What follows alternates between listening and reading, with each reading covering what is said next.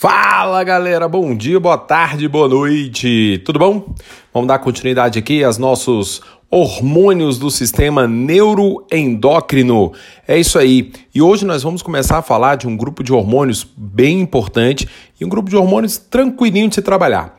Galera, na, nas outras nos outros áudios nós falamos bastante aí de alguns hormônios da adenipófise e de alguns hormônios da neurohipófise.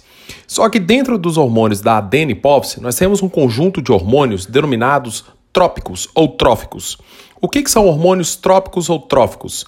São aqueles hormônios que atuam sobre outras glândulas endócrinas, comandando a secreção de outros hormônios.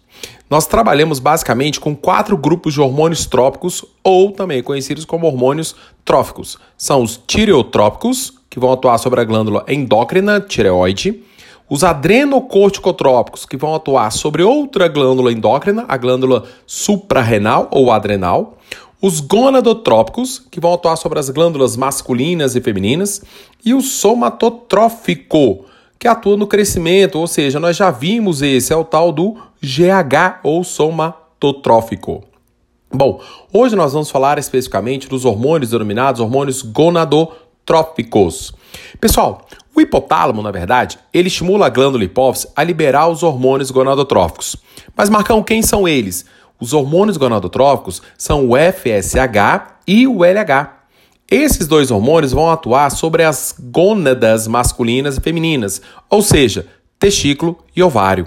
Portanto, na mulher, a glândula alvo do hormônio gonadotrópico é o ovário, e no homem, a glândula alva são os testículos, ok?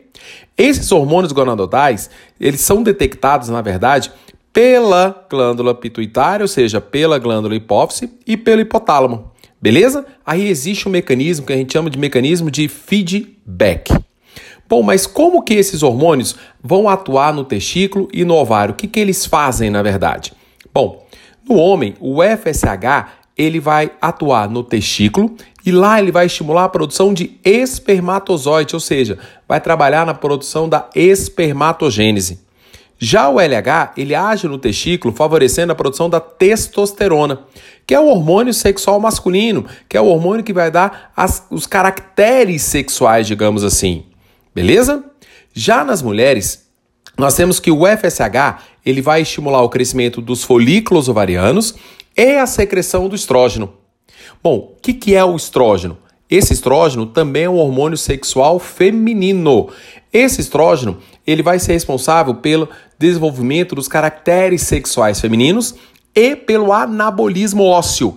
Guarda essa informação que no próximo áudio nós vamos tra tra trabalhar um pouquinho mais sobre o que é o anabolismo ósseo, beleza? Já o LH nas mulheres vai desencadear a ovulação e a formação do chamado corpo lúteo. Esse corpo lúteo é uma estrutura ovariana e ele vai ser responsável por produzir, por secretar a progesterona. Essa progesterona, ela é um hormônio que durante a gravidez, caso haja gravidez, ele permanece elevado. É essa progesterona que vai dar essa sustentação ao endométrio, ele que vai atuar durante esse processo da gravidez. Um ponto importante para a gente finalizar é que nenhum desses hormônios, estrógenos e progesteronas, eles não são identificados, no caso, é, para teste de gravidez. O que se utiliza para teste de gravidez é o hormônio gonadotrofina coriônica, HCG.